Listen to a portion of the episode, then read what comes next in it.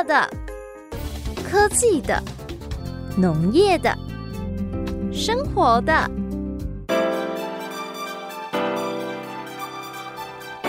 欢迎收听《快乐农播课》。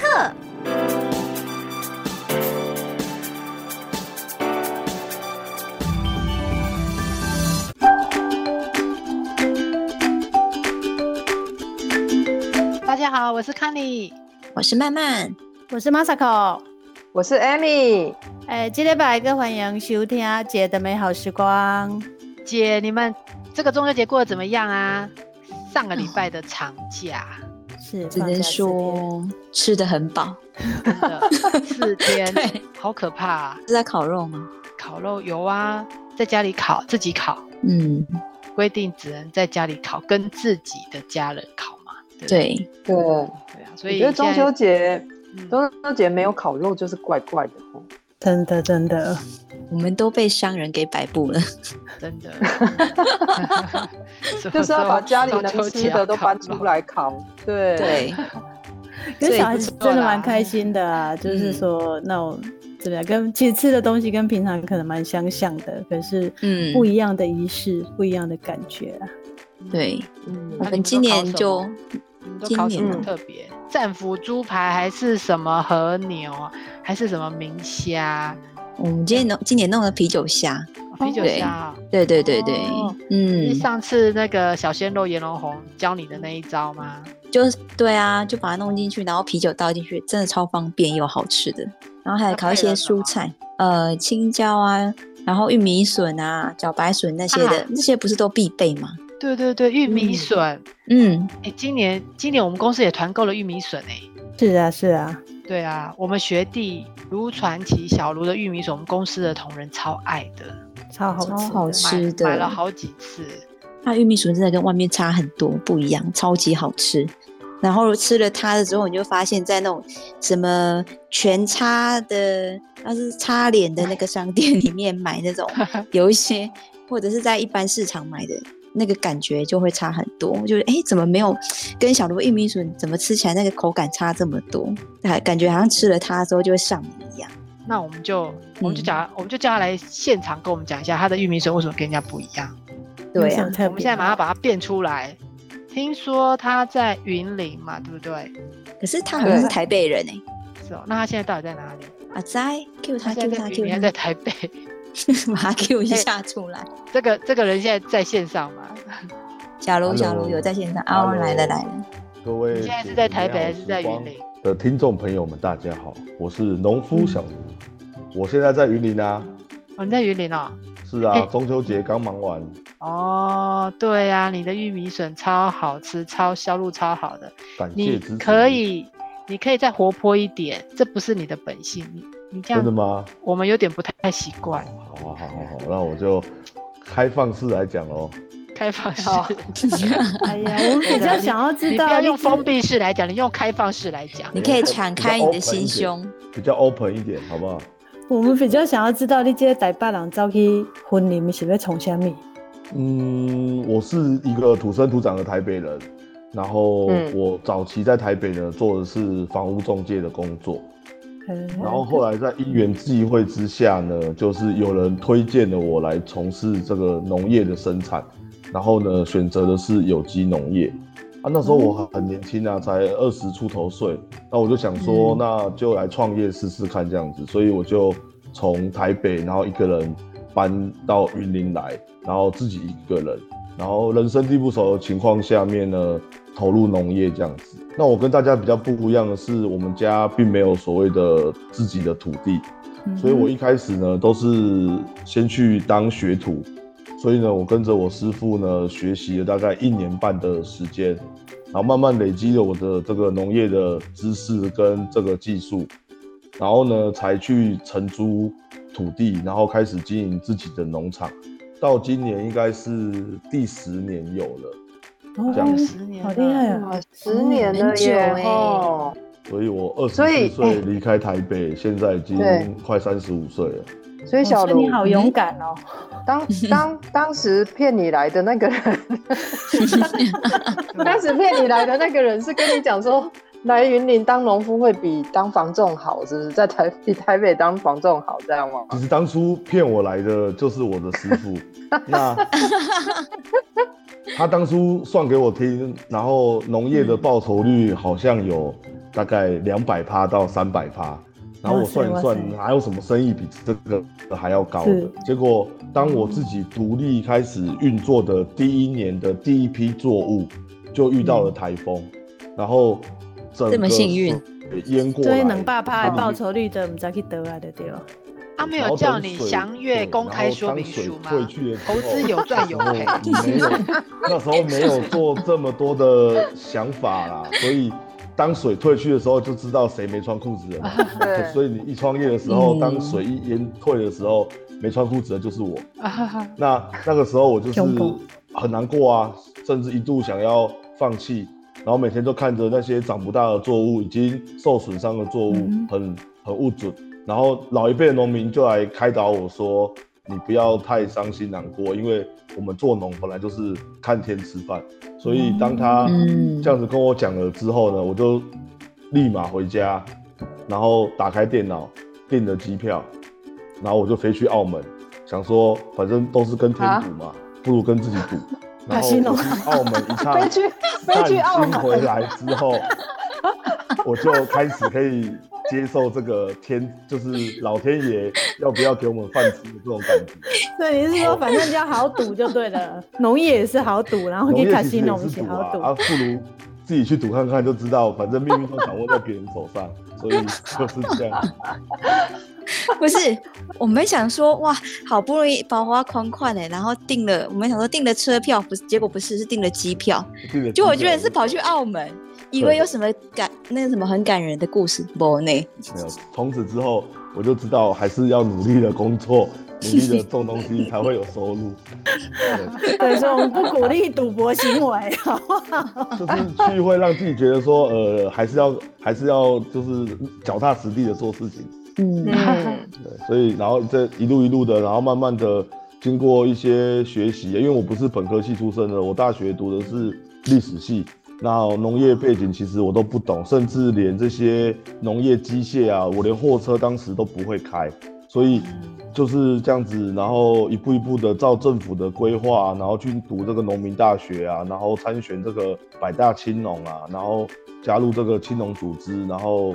慢慢的建立自己的团队，到现在我大概耕作的面积大概在七甲地左右，然后团队里面有四个正职的工作伙伴这样子，所以现在是算比较稳定，然后也在持续的扩大当中。好厉害，好厉害，很厉害，不简单呢。十年这样也算是苦尽甘来。哎，那有这么多作物可以做，你为什么要选玉米笋呢？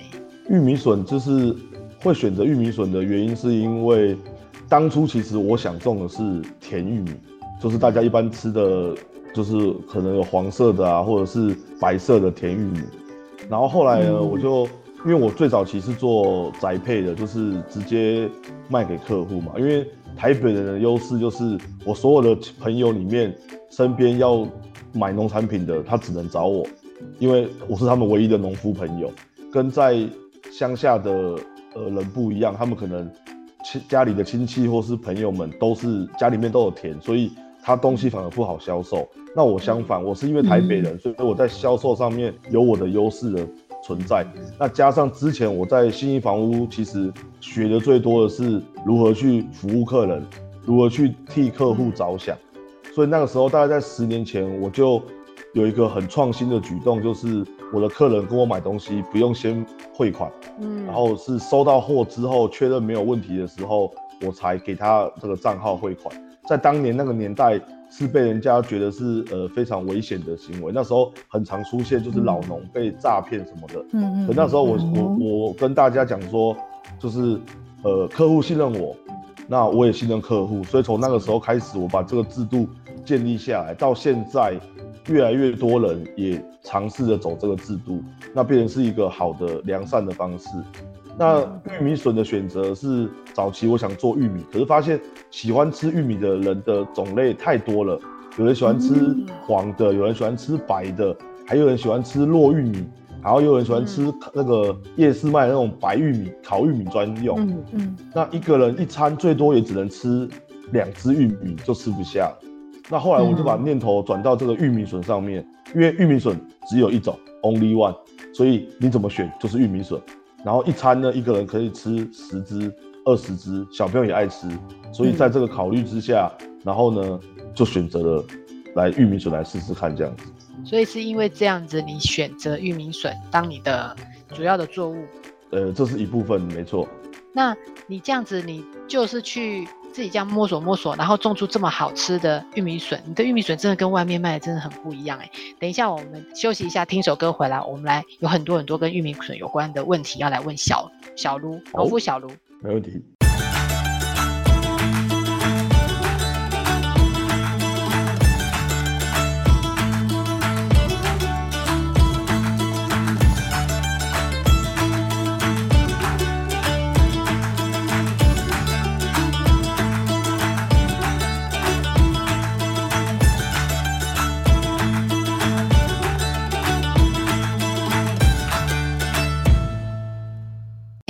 小卢，我有发现呐、啊，你们家的玉米笋是不是好像跟外面不太一样？因为你们家的是红色的那个须，很漂亮。然后有看过那种外面就是人家网络上 PO 的，它也是白色的须须，对不对？然后其实，嗯，玉米笋啊，你们发现我种的玉米笋的须是红色的，可是一般呢，你在市场上面看到的玉米笋的须可能是白色的，或者是偏深色的。那这个其实就是。我们跟一般的不同的地方，那红须的这个品种呢，其实是专门来做玉米笋做食用的。我不知道大家知不知道，其实玉米笋就是玉米的小时候，那玉米笋长大呢，它就会变成玉米。那我们现在外面看到的玉米啊，要长成这么的大枝饱满，它的养分呢，供给必须要很充足嘛。所以呢，玉米长出来其实会有很多根的玉米笋。所以呢，一般的农夫呢，为了要让这个玉米笋，呃、欸，长成玉米的过程中可以有足够的养分，所以他会把第二支、第三支、第四支的这个玉米笋摘掉，他不要抢养分，才会把养分留在同一只身上，它才会长成漂亮又大的玉米。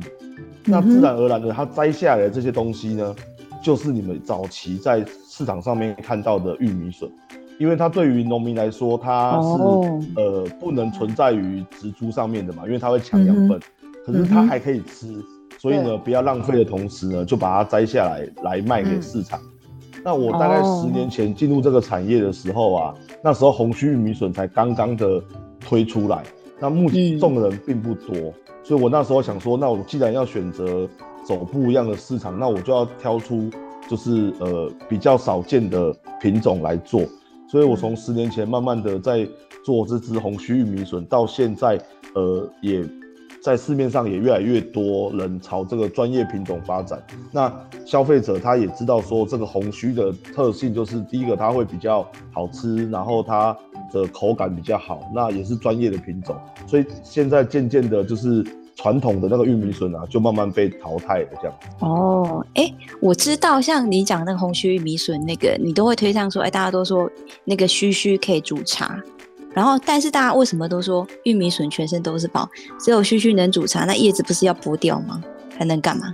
是啊，像外面你在市场看到的玉米笋，早期都是卖剥好的，嗯、那其实是因为消费者希望说，呃，它方便。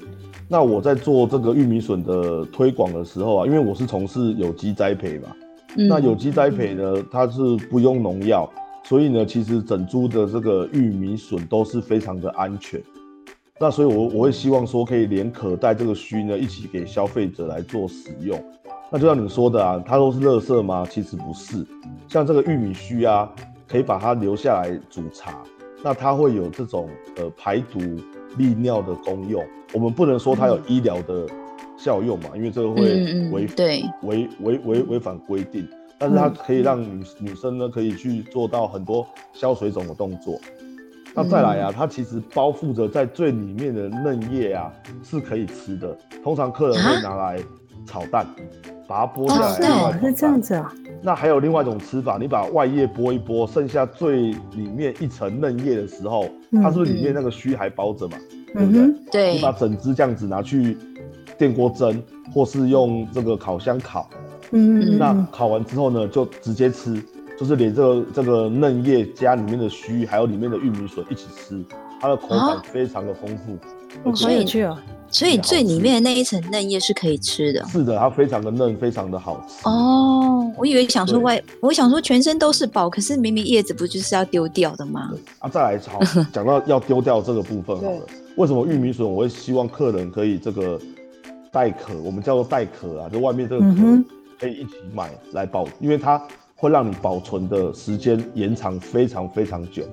我们要知道玉米、哦、玉米啊，跟这个水稻是同一科的，它都是禾本科。嗯，禾本科呢，跟这个甘蔗也是同一科的，所以呢，它这个屁股这个地方、尖尖这个地方，如果你把它切一刀下去，它会流出，马上就会流出那个玉米的水出来。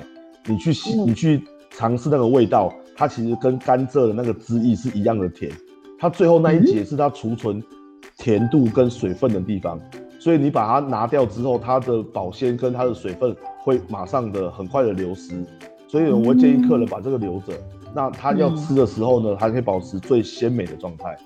哇，又学到了，又学到了。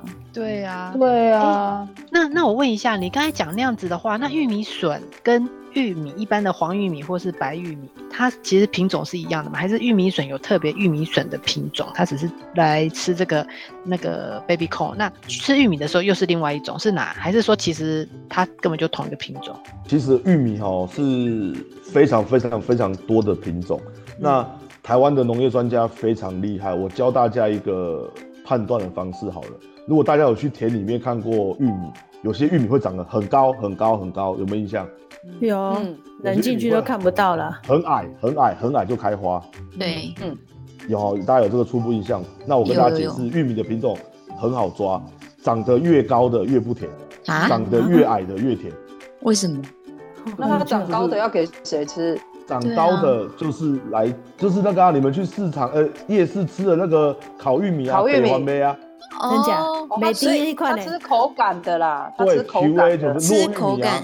落玉米越来越高的，就是它是越接近早期的土，就是人家说的偷环梅土玉米的品种，然后它经过不断的母本副本的的那个交配去做品种的改良，所以后来越甜的越矮。嗯，你们去怎么这么神奇啊？观观察，像是最近几年那水果水果玉米是最白龙王啊，水果玉米啊，双色玉米，它的植株都很矮，它长不高。它矮就开花，所以它不是营养不良，是品种的特性。然后再来，越高的玉米，它长出来的玉米，我们称为玉米穗，就是玉米笋，越高的越多，因为它空间越多。哦，它是立体空间的概念嘛，它可以长到两两公尺高，它的空间就多，所以呢，它能够长出的节间，一个节间就会长一只玉米笋。所以呢，我们的红须玉米笋的品种就是选用比较高的。然后呢，它长成玉米会不甜嘛，所以没人要吃。可是它的玉米笋呢，相对的很甜，然后呢，口感一致，所以把它留下来做玉米笋。那矮的品种呢，甜的呢，就会去倾向留做玉米。所以台湾的玉米的这个栽培技术跟品种是非常厉害的。好厉害哦！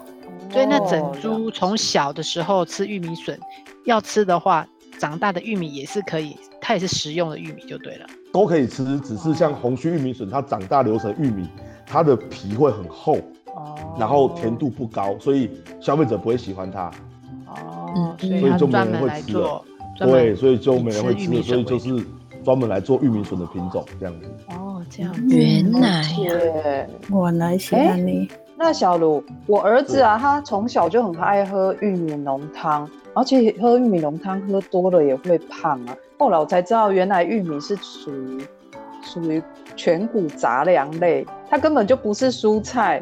那那那玉米笋也是一样，吃多也会胖吗？它它有很多淀粉吗？哦，其实这个就是完全是天差地远的事情。玉米浓汤喝多会胖，是因为它勾芡。加了太白粉，对，他加了太白粉，搞了半天误会玉米了。那好，来，我们来再介绍一下玉米。好了，玉米上面是会开花，对。对。对，上面呢就是它的公花。嗯嗯。那它母花在哪里？来，须须就是母花。啊，须须是母花，须须就是母花。哦。哦，那玉米怎么授粉？玉米是不需要蜜蜂授粉的，玉米是自花授粉，就是只要风吹一吹，摇一摇，它上面那个花粉掉到下面的这个玉米须上面的那个柱头，它就会产生授粉。所以来，我问你们，很简单，你们要知道一颗一株玉米有几粒，怎么算？有说你可以考姐姐吗？对啊，我们可以这样子。哎，这是我们的节目哎，怎么可以这样考考我们呢？那个玉米呢，有几颗玉米粒呢？很简单，你去算它有几根须须，它就有几个玉米粒。哦，因为须须最好连到里面去，你算得出来啦。最好须须它授粉进去之后，它就会形成胚芽，长大就会成为玉米。所以呢，你们吃的这个玉米呢，就是你们所谓的淀粉类。是。它才会转化成淀粉。好，那玉米笋呢？其实呢，它里面完全不含淀粉，它都是膳食纤维跟很高的铁质，所以，很适合姐姐们哦来做补充。补铁，对我超需要的。所以玉米给玉，所以玉玉米玉米笋它是蔬菜啊。对，它是蔬菜，而且它是算高高纤维的东西，很多人高纤维又高铁的蔬菜，哇，超赞的。对，所以它吃多生吃也不会胖，而且也不会伤胃这样子。哦，太好了，太好了。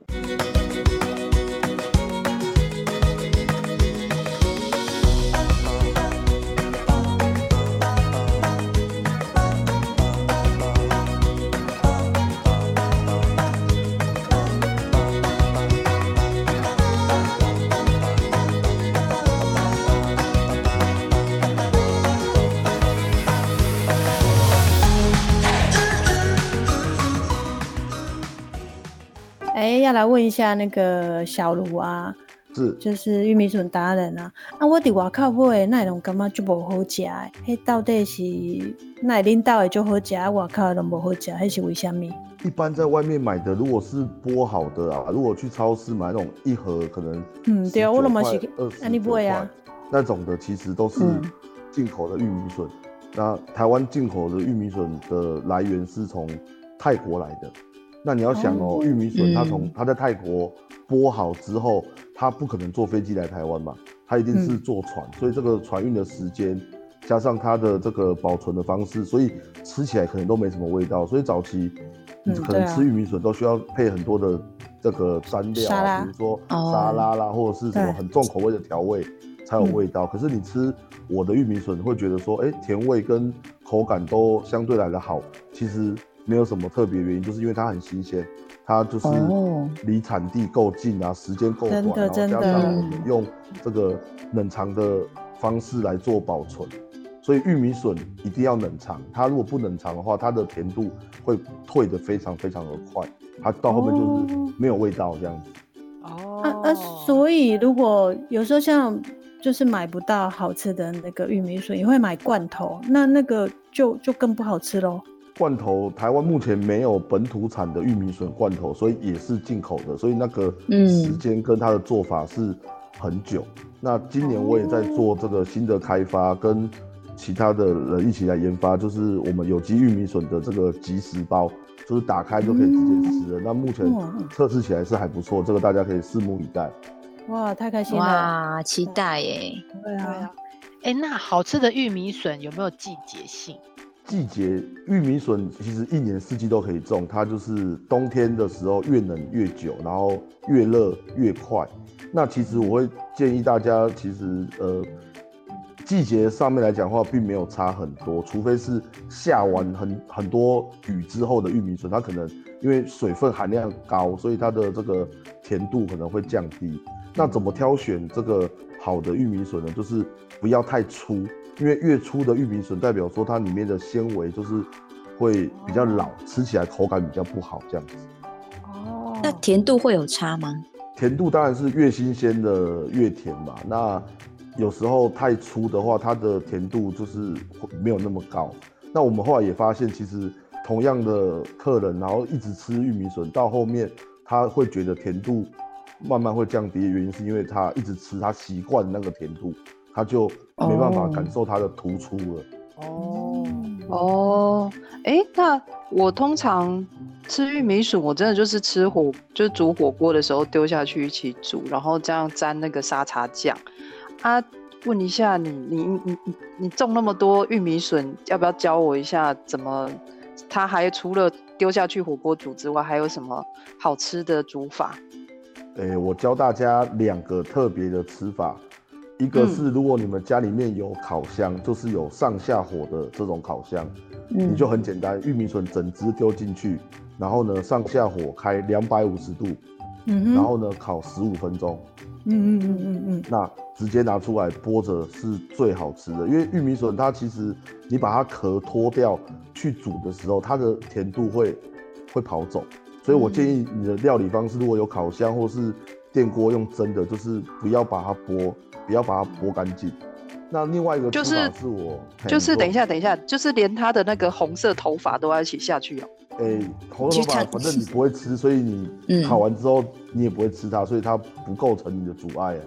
嗯，哦，所以就是规长的做法，规规长呵呵，规长呵呵下去蒸，这样也可以。那他头发会不会超会搭？会超会搭啦。会变黑，会会会会。丢啊！那烤箱要给他丢，我超。就直接进去烤箱美容院一下就对了，就是发型师都一下。哎，不管怎么样，他都不会焦，他保护的非常好。所以，所以我觉得你这种吃法就是专属你这种有机的、有机的这种玉米笋就可以这样的吃法。有机的玉米笋你可以吃的很安心，你不会怕说它会有对啊残留或什么。对啊，我连头发还有它的叶子都可以一起吃下去。嗯，像我这么节省的人，那第二种吃法呢？第二种吃法是我客户回馈给我的。我们不是有那个须须吗？对对，嗯，把那个须须剥出来之后啊，去包牛肉片，然后呢去烤箱烤，然后那个须须吃起来呢，它会有点像木树芽的口感，有点脆脆的，可是它完全没有腥味，然后带一点玉米的香味在里面。就是比较搞刚，可是是很好吃的吃吃法。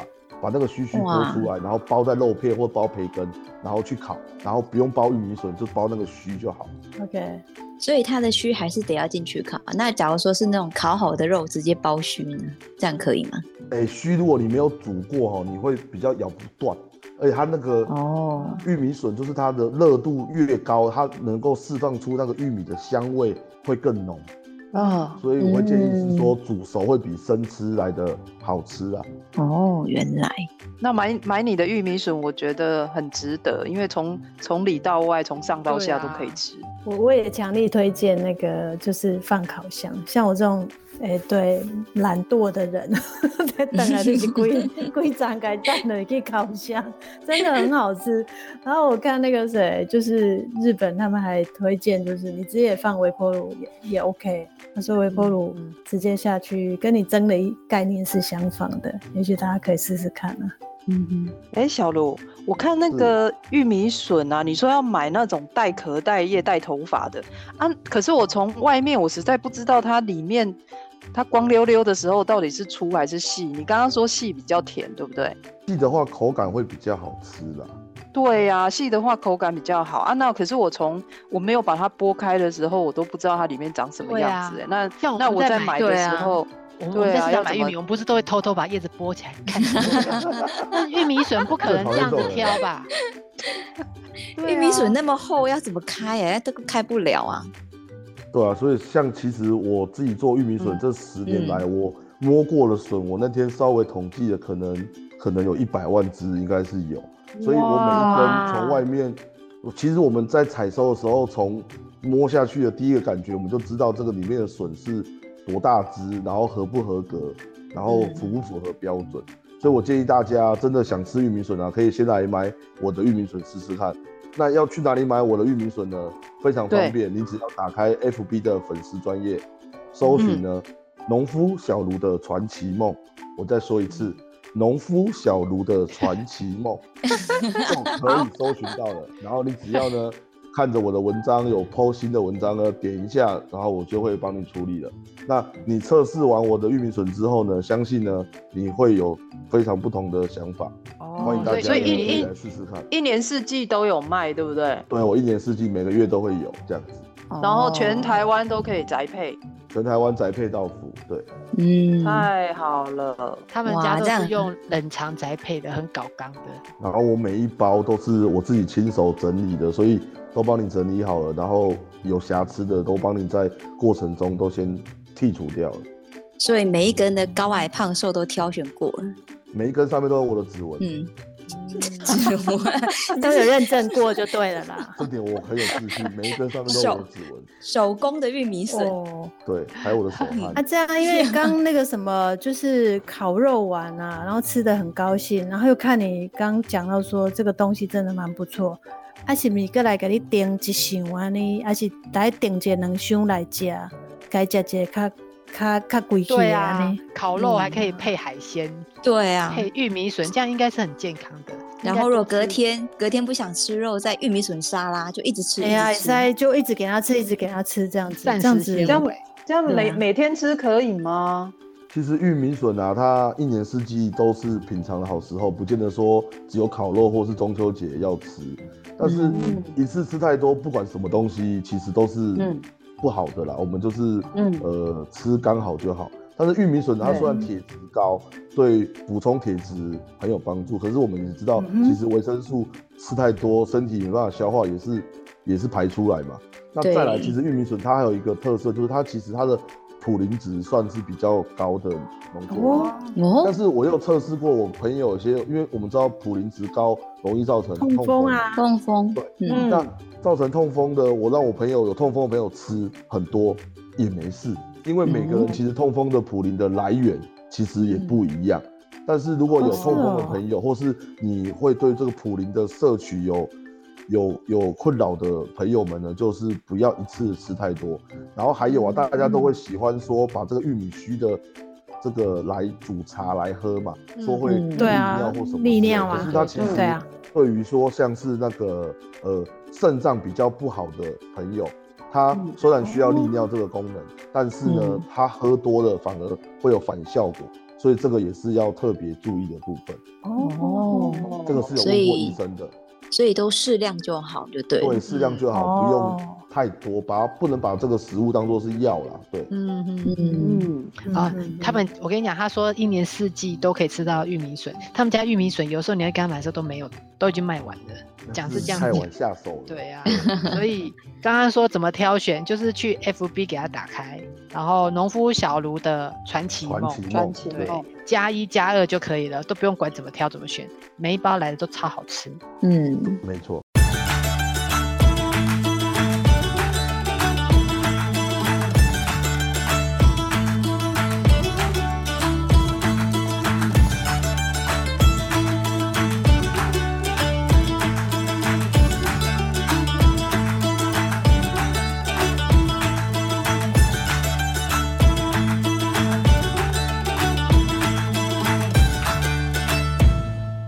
们刚才听到好多玉米笋的知识，然后也知道怎么挑玉米笋，怎么煮玉米笋。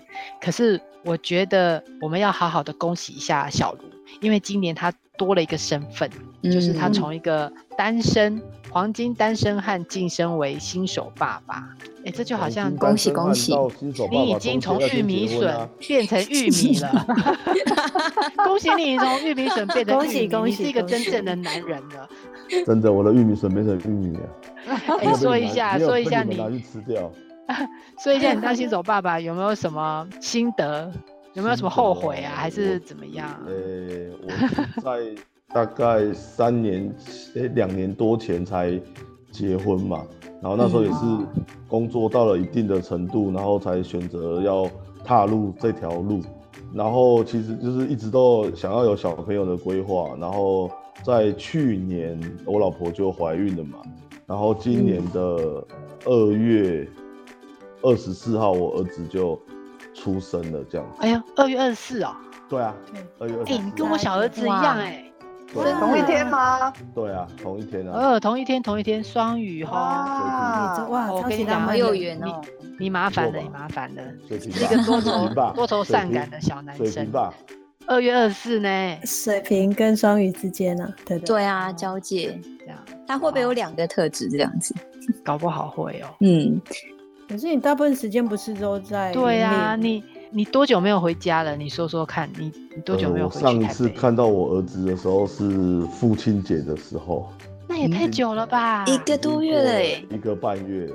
对。哎、欸，你这样子没有人敢从台北下来务农哎。对啊，嗯、因为我们这个我们这要推广农业，你知道，我们要叫年轻人回来。比较特殊啦，因为第一个我是台北人嘛，嗯、所以、嗯、呃小朋友当初都在台北，然后比较有人照顾这样子。那我老婆其实是金门人，所以八月父亲节的时候是我带，就是我老婆跟我儿子他们回金门，就是给我、哦、给我太太那边的家人，就是长、嗯、就是比较长时间待在那那那边。啊，因为。疫情的关系，所以也先决定暂时不要让小朋友回来台湾这样子，所以，呃，嗯、就是先放在金门，然后因为亲金门的亲戚比较多，而且金门比相台湾相对来的疫情上安全很多，嗯、所以就是先在金门这样子，然后应该下个月就会回来云林了这样，所以我儿子就是从小就开始过着这种四处。四处跑的生活这样子，哦，所以你们全家人都要移居到云林了吗？暂时就是冬天嘛，因为冬天是农农夫最忙的时候，所以我真的没有什么时间可以跑来跑去这样子，所以就是因为还是会想儿子嘛，那儿子真的是就是这辈子中目前看到。最可爱的东西了，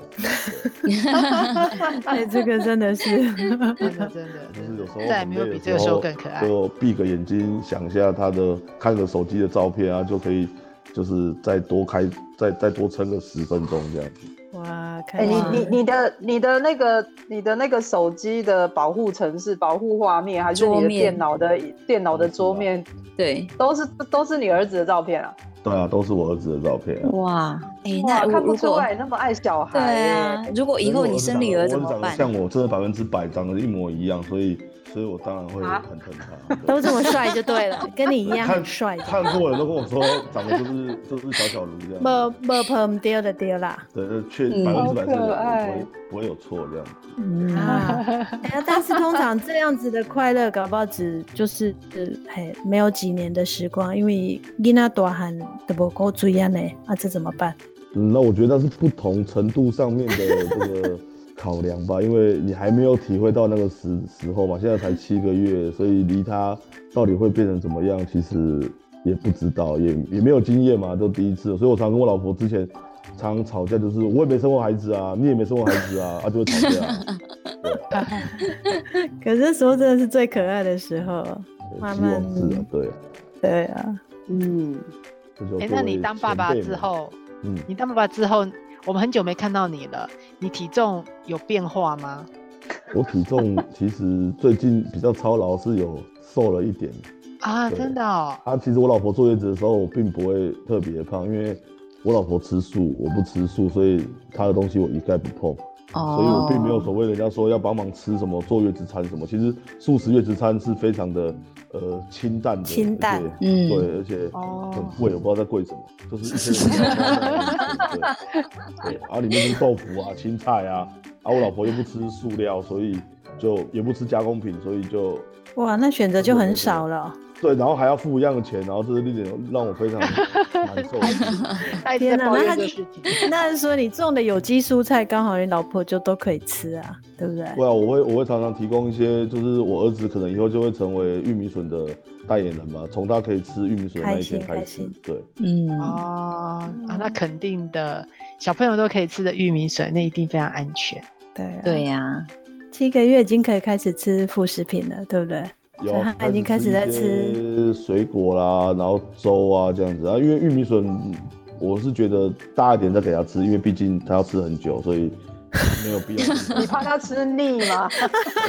对，他他可能就是真的肚子饿，家里面也就只有玉米笋可以吃，就拿起来吃。哎、欸，我觉得其实想一想，你儿子还蛮幸福的呢，因为有一个会种有机作物的爸爸，农夫爸爸真的是。对啊，从小可能吃到的的那些食材都是有机的，我觉得超好的。你以后看你儿子爱什么你就种什么这样。对啊，像这个副食品这部分，我们就会特别注意，就是我们基本上都会拿有机的给他们吃，因为我们自己种就是朝这方面在做嘛，所以不太会让他吃到其他的东西啊。对，嗯，那对我们自己的有机的食材也比较方便，所以也没有这个呃成本跟其他的考负担了，不会有这样。哇，太棒了！我的健康无价，对不对？因为你给小孩子是最棒的东西啊，尤其又是你亲手栽种的。对啊，因为大家跟我说生儿子之后，儿子自己就会带财来，可是我发现怎么财还没到，我已经花很多钱。啊，哎呀，但是你要先把他的保障啊，对啊，先把他基础打稳，以后他帮你赚钱，当代言人帮你赚钱啊，对不对？对，所以到时候等他嗯稳重一点，可以可以可以进行比较复杂动作的时候，他就会来拍广告了。那就可以上你的粉丝专业看得到你跟你儿子的互动了。对啊，像之前小朋友还没出生前，那时候在卖的文宣就是说要筹奶粉钱啊什么的。嗯。然后那时候客户量就会突然多了一些，就是很久不买的客户看到这个就说啊，那我还是要买一下好了。同情票就对了。对对对对对。就是给小朋友的奶粉钱跟尿布钱。嗯。可是这样的儿子可以代言，应该更更更可爱啦，对不对？更多客户会喜欢。就看我儿子捧不捧场喽。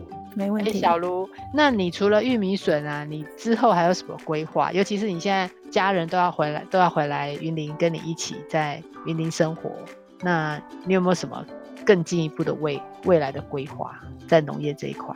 嗯，在农业上面的规划，第一个其实现在的气候是比往年都还要再很再热啦。我说和我朋友笑说，会不会以后只有热跟很热这两个季节，没有冬天的？那其实没有冬天对农民来讲是一个很大的考验，所以我们现在就是说试试看别的方式，就是不同的设备啊，像我也最近也盖了新的温室，那就是尝试用不同的设备，看能不能改善这个夏天的这个作物的热障碍。那希望可以从这边找出比较适合的种植方式，要不然其实这个天气像现在九月快九月底了，中午云林的气温动不动就三十五、三十六度。那其实这个都已经不太正常了，所以未来的规划可能就是先把这个气候问题先克服了，然后剩下的也不敢想那么多这样。那你以一个台北人，人家是青农返乡，你是青农离乡到了云林来打拼，那你你自己对于鼓励青年回来从事农业，你有没有什么想法或是心得可以给有这种想法的年轻人一点建议？其实青农想要从事，不要不要说青农，年轻人想要从事农业，从我建立团队以来，就陆陆续续一直很多人来探寻。那我都会首先问他说，你有没有什么经济压力跟需要负担的东西？那如果是他的条本身条件够好的话，我才会建议他走向这一行。如果他一进来就可能有。呃，父母啊，然后两个小孩啊，房贷啊，车贷啊，要承担的，那我就会建议他说去找一份比较稳定的工作，那不要不要来从事农业，因为在乡下我们遇到最多的从事农业的时候，可能都是遇到说呃家里面的一些关系，所以不得不回来这样子。嗯、那嗯，回来他的土地资源其实并不多，就是可能三五分地这样子。嗯、那加上他没有。就经过比较扎实的农业的训练，所以他一回来就想要当老板，然后他不懂得细节怎么做。那这样子的话，其实看过很多失败的例子，所以我觉得想要回来从事农业并不是一件不好的事情，可是必须有完整的规划跟良好的技术。我觉得现在早期大家都说种不是问题，卖才是问题，可是我觉得这几年开始转变成卖其实不是问题，因为气候变迁的关系，很多农作物的生长不像以前的这么容易，所以现在来讲技术我觉得比较重要，有好的技术再回来吧。嗯，对，好，非常务实的建议。好，这也给大家一些想要回来务农的年轻人一些想法。那如果你对于我们今天介绍的玉米笋很有兴趣的话，真的非常推荐你要去农夫小农的传奇梦这个粉砖呢，去给他加一看看，绝对不会让你失望。你从来没有吃过这么好吃、这么甜的玉米笋，跟你在卖场买的真的、真的、真的不一样。你一定要试试看。那呃，我们今天也非常欢迎我们的学弟，台大声传系的学弟卢传奇小卢来上我们的节目，然后跟我们分享了很多他的心路历程，还有好吃的玉米笋。那今天的节目呢，就到这边。下个礼拜五，我们每个礼拜五呢，在家乐电台 FM 九二点三，会在中午十二点的时候会定期的播出。那每个礼拜的周末呢，会定期的上传 Podcast。那我们会不时的邀请我们的呃亲农好友或是一些呃农业界的好朋友来跟我们分享农业的各种大小事。今天的节目就到这边。其他姐姐如果没有什么问题的话，我们今天就跟小卢说拜拜。那也谢谢她今天的参与，谢谢。嗯，谢谢小卢，拜拜。